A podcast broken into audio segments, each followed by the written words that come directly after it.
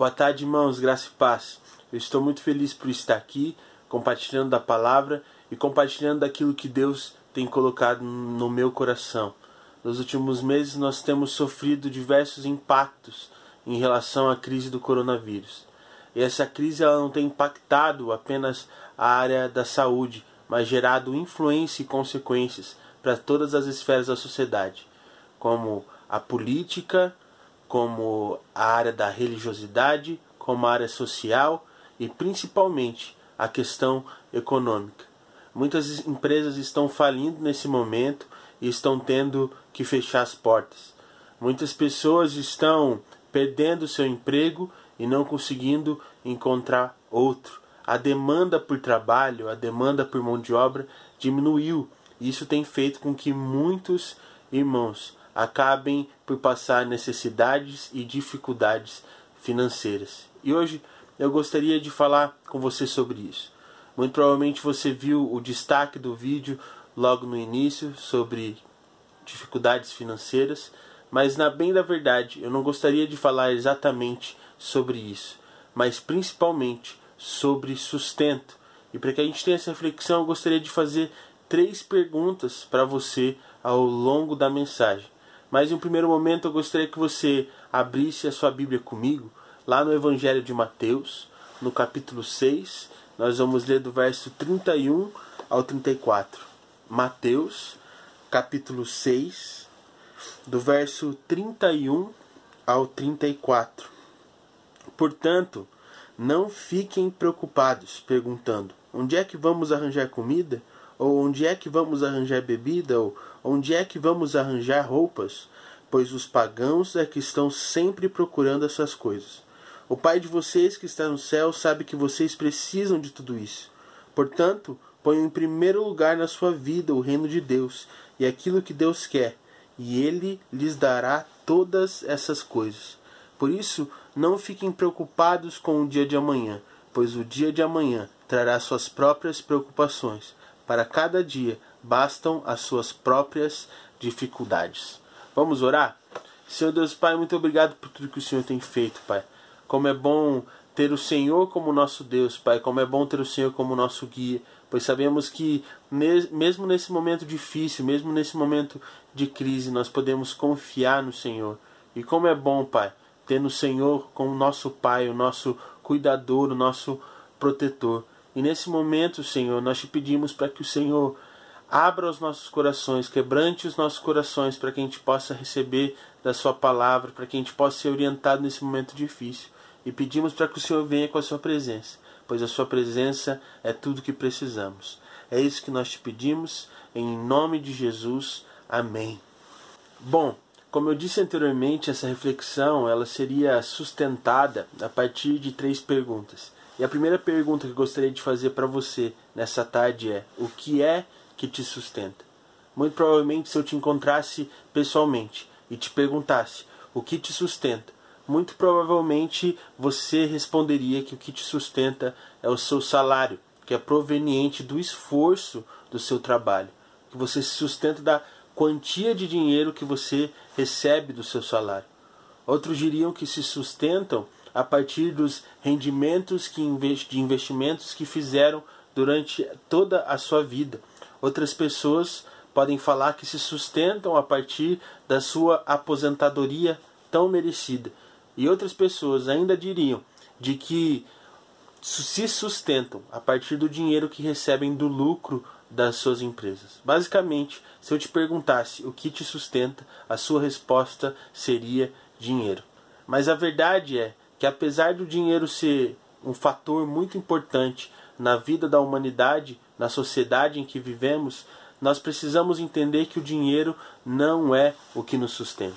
Afinal, o dinheiro não sustenta a nossa saúde física, não nos impede de pegarmos o coronavírus, por exemplo. Nós devemos lembrar também que o dinheiro não sustenta a nossa vida emocional. Algumas pessoas podem ter muito dinheiro, mas mesmo assim não serem felizes, mesmo assim não serem satisfeitas. Nós precisamos entender que o dinheiro também não sustenta o nosso viver. Não é o dinheiro que nos traz oxigênio para que possamos respirar. não é o dinheiro que nos traz o sol todo dia para que a gente possa se esquentar desse frio e podemos sobreviver. Não é o dinheiro que nos traz um chão para que possamos pisar. Portanto, apesar do dinheiro ser peça importante na vida de um homem, ele não é tudo. O dinheiro não nos sustenta. E por isso nós precisamos entender o que está por trás disso. E para que a gente possa entender um pouco mais disso, eu gostaria de contar uma história. Uma história que eu já contei em uma pregação há tempos atrás. Essa história é sobre um homem que construiu uma fortuna devido a uma rede de hotéis que construiu. Esse homem, ele morava em uma ilha paradisíaca. Uma ilha que era tão paradisíaca que, que várias pessoas de vários países ao redor do mundo queriam visitar essa ilha. E esse homem percebeu isso e, portanto, construiu uma rede de hotéis naquele lugar e por isso ficou muito rico, milionário e construiu muitas coisas. Ele demorou certo tempo para construir tudo aquilo, mas chegou um momento em que ele tinha um montante muito grande, não apenas de dinheiro, mas de vários bens. Acontece que em determinado momento, essa ilha paradisíaca, a nação onde essa ilha paradisíaca fazia parte, foi assolada por um terrível desastre natural. E naquele momento, aquele homem e a sua família viram tudo o que eles tinham construído ir por água abaixo. E é interessante porque as pessoas que contam essa história dizem que em determinado momento a família e, todo, e a família de to, toda a família desse homem e o próprio homem estavam em um lugar acompanhando as notícias daqueles desastres naturais. E em um momento todos começaram a chorar porque tudo que eles haviam construído tinham ido por, tinha ido por água abaixo. E eles simplesmente não sabiam o que fazer. Mas uma coisa impressionava aquelas pessoas: o fato do homem que construiu aquela rede simplesmente estar totalmente tranquilo. E a esposa dele olhou para ele e disse: Será que você ainda não entendeu o que está acontecendo aqui? A gente acabou de perder tudo que a gente tinha. A gente acabou de perder o que era mais valioso para a gente. A gente vai ter que construir tudo de novo. A gente vai enfrentar uma crise muito grande. E aquele homem olhou para aquela esposa e disse: Olha, eu posso até ter perdido tudo o que eu construí, mas eu estou tranquilo porque eu ainda não perdi aquilo que era mais valioso. Porque o que era mais valioso para mim é a capacidade que eu construí para que eu pudesse construir tudo aquilo que eu tinha antes desse desastre natural. Portanto, eu tenho certeza que apesar das dificuldades, eu vou constru conseguir construir tudo aquilo novamente. Esse homem sabia que o que sustentava o seu viver, esse homem sabia que o que realmente importa não era o dinheiro que ele tinha nas mãos, não era os bens que ele tinha adquirido, não eram as coisas que ele tinha construído. Muito pelo contrário, ele sabia que o seu bem mais valioso era a capacidade de construir uma vida melhor para ele e para suas famílias. E nós precisamos entender isso também. O que é mais valioso na nossa vida, o que é mais importante na nossa vida, não é o dinheiro que nós temos acumulados na nossa conta bancária, nem os bens que a gente possa ter ou vir a ter. O que realmente importa, o que realmente é mais valioso para nós, é a capacidade que temos de construirmos uma vida aos pés da cruz, de construirmos uma vida lado a lado com Cristo Jesus. Nós precisamos entender que o que realmente importa não é aquilo que nós temos em nossas mãos. Não é o dinheiro que a gente tem, não são os bens que a gente tem, não é aquilo que a gente construiu com o nosso esforço. O mais importante é saber onde nós temos colocado, nas mãos de quem nós temos colocado aquilo que nós temos recebido de Deus, mesmo que seja pouco. Portanto, a pergunta certa a ser feita não é o que te sustenta, mas o que te sustenta. E essa é a segunda pergunta que eu gostaria de fazer para você nessa tarde. O que te sustenta? O grande problema da maioria das pessoas é que elas simplesmente tentam se sustentar, porque elas ainda não entenderam que quem nos sustenta é Deus. Nós precisamos entender, meu irmão e minha irmã, que é Deus quem nos sustenta. É Deus que nos traz sustento financeiro. É Deus que nos traz sustento em relação à nossa saúde física. É Deus que nos dá sustento em relação à nossa saúde emocional. É Deus que sustenta o nosso viver. É Deus que nos dá ar para respirar. É Deus que nos dá um chão para pisar. É Deus que nos fornece o que é necessário para que possamos viver nessa terra. Portanto, nós devemos entregar as nossas vidas nas mãos do Senhor. A nossa vida não pode estar pautada em relação à dúvida se eu conseguirei ou não suprir as minhas necessidades. A nossa vida deve estar pautada na certeza de que temos que entregar a nossa vida ao Senhor em todos os aspectos, para que Ele nos sustente em todas as áreas da nossa vida. Nós precisamos entregar a nossa vida ao Senhor, assim como Elias fez. Elias é um personagem bíblico, um homem do Senhor que tem me inspirado muito nesses dias.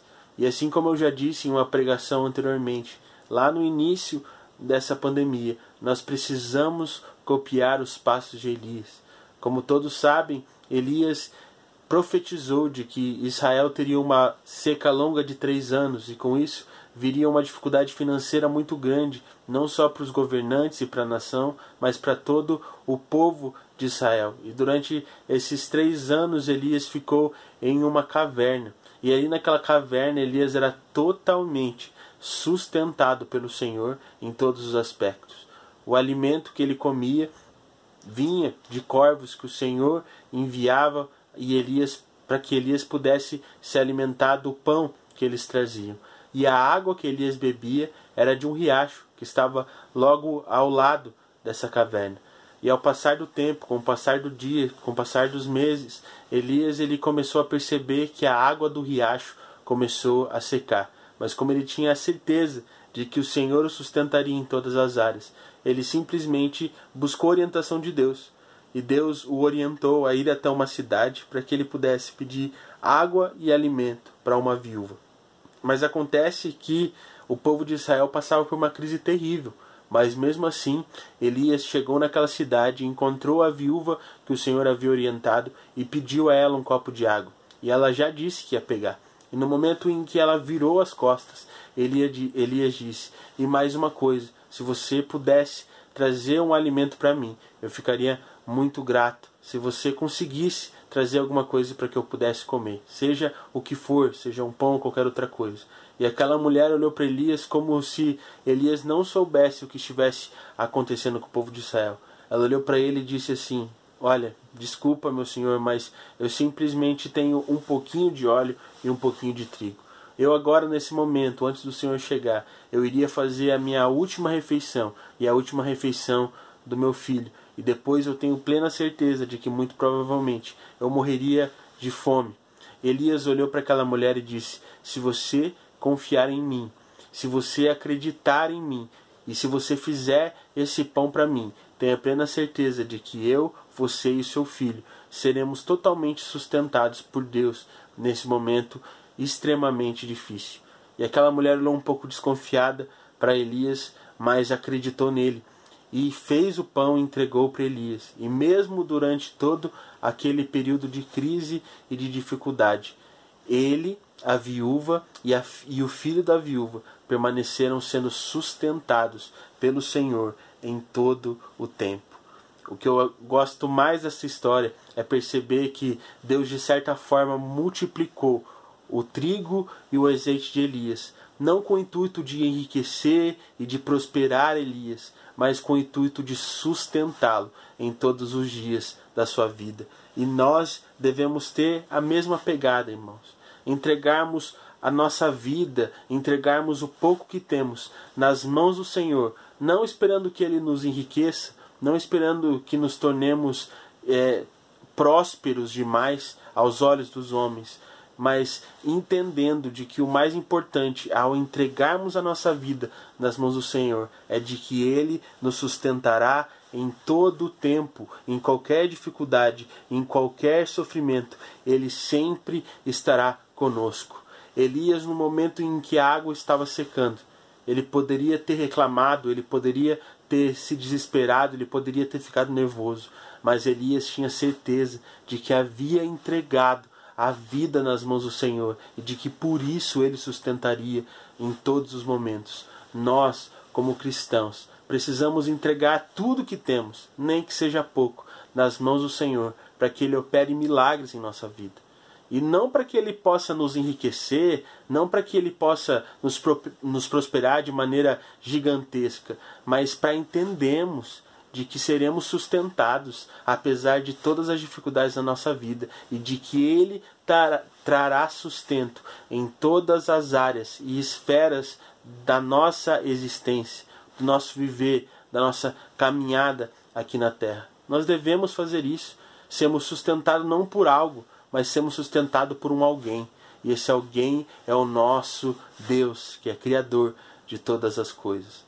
Mas talvez você esteja perguntando, Juninho, falar é fácil, difícil é fazer. Nesse momento de dificuldade, nós temos enfrentado muitas, mas muitas adversidades. E portanto, é muito difícil a gente não se desesperar, a gente não reclamar, a gente acreditar e confiar simplesmente no Senhor e que as coisas vão se acertar. Eu não estou falando que você não tem que fazer nada, mas eu estou falando que a coisa mais importante a ser feita é se entregar ao Senhor, para Ele te oferecer sustento.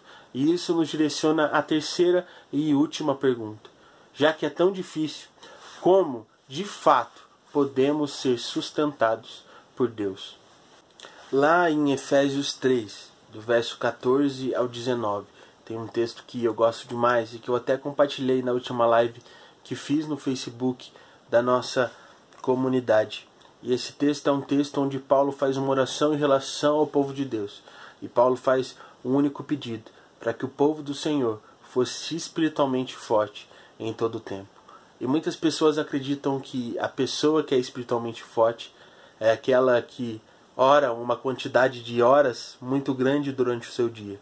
É aquela que jejua em todos os momentos e é aquela que lê a Bíblia de maneira incessante e em grande quantidade. E é claro que o jejum, que a leitura bíblica e que a oração fazem parte da rotina de uma pessoa que é espiritualmente forte. Mas a pessoa espiritualmente forte é aquela que segue os passos de Jesus. É aquela que ora como Jesus. É aquela que jejua como Jesus. E é aquela que lê a Bíblia como Jesus.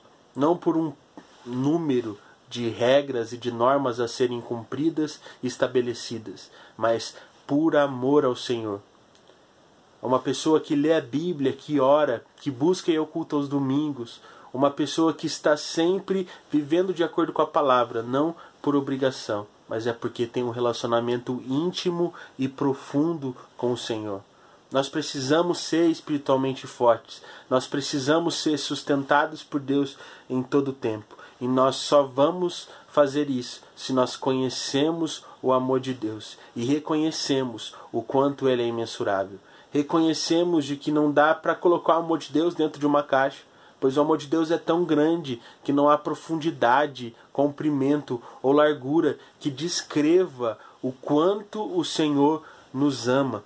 Nós precisamos adentrar nesse amor imensurável. Entendemos que o Senhor nos ama apesar dos nossos erros, apesar dos nossos tropeços, apesar das nossas dificuldades e principalmente apesar dos nossos sofrimentos. E se o amor de Deus por nós é imensurável, o cuidado em relação à nossa pessoa também é imensurável em todo o tempo.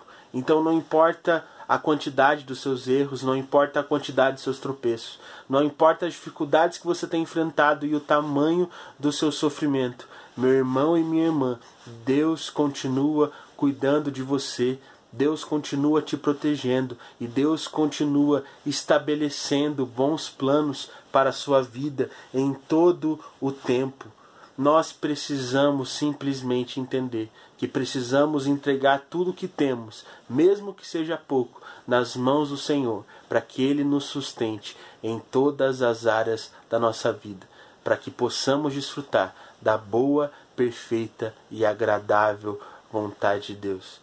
Se está difícil para você, irmão, se você realmente tem tido dificuldades, a minha dica para você nessa tarde é para que você entregue tudo nas mãos do Senhor e experimente daquilo que Ele tem preparado para a sua vida. Não com uma forma de prosperidade, mas sim para entender de que Ele te sustenta em todo o tempo.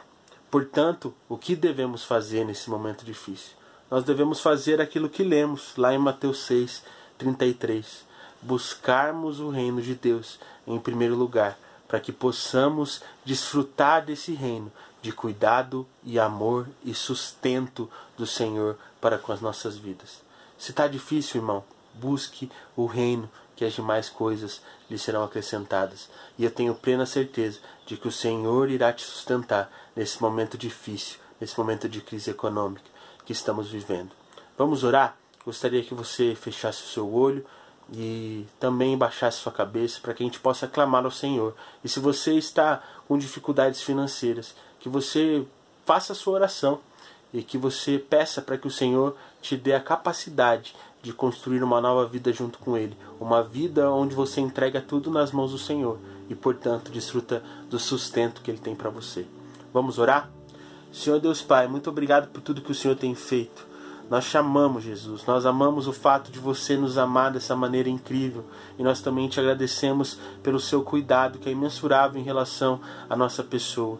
E nesse momento, Pai, nós clamamos por ajuda e por auxílio. Nós clamamos, Pai, para que o Senhor nos faça entender, para que o Senhor nos revele que devemos entregar todas as coisas na Sua mão, para que possamos provar do seu sustento, provar da Sua bondade, provar da Sua fidelidade. Que o Senhor possa estar nos abençoando nesse período de crise, Pai, e que a gente consiga buscar o reino de Deus acima de qualquer outra coisa, e de que as outras coisas nos sejam acrescentadas, e que a gente possa desfrutar a partir das nossas próprias vidas, da boa, perfeita e agradável vontade do Senhor. Que o Senhor possa estar abençoando cada irmão, cada irmã que está passando por dificuldades financeiras, Pai.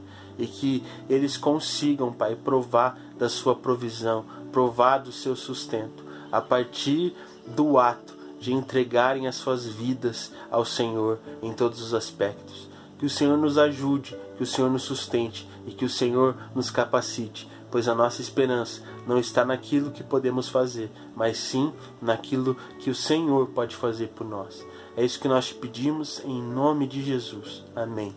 Irmãos, eu espero que essa mensagem tenha sido bênção na sua vida e que você consiga, cada dia mais, entregar os seus passos ao Senhor. Se você está passando por alguma dificuldade, deixe aí nos comentários do vídeo para que nós, como igreja, possamos orar por você. Deus te abençoe e tenha uma boa semana. Até mais.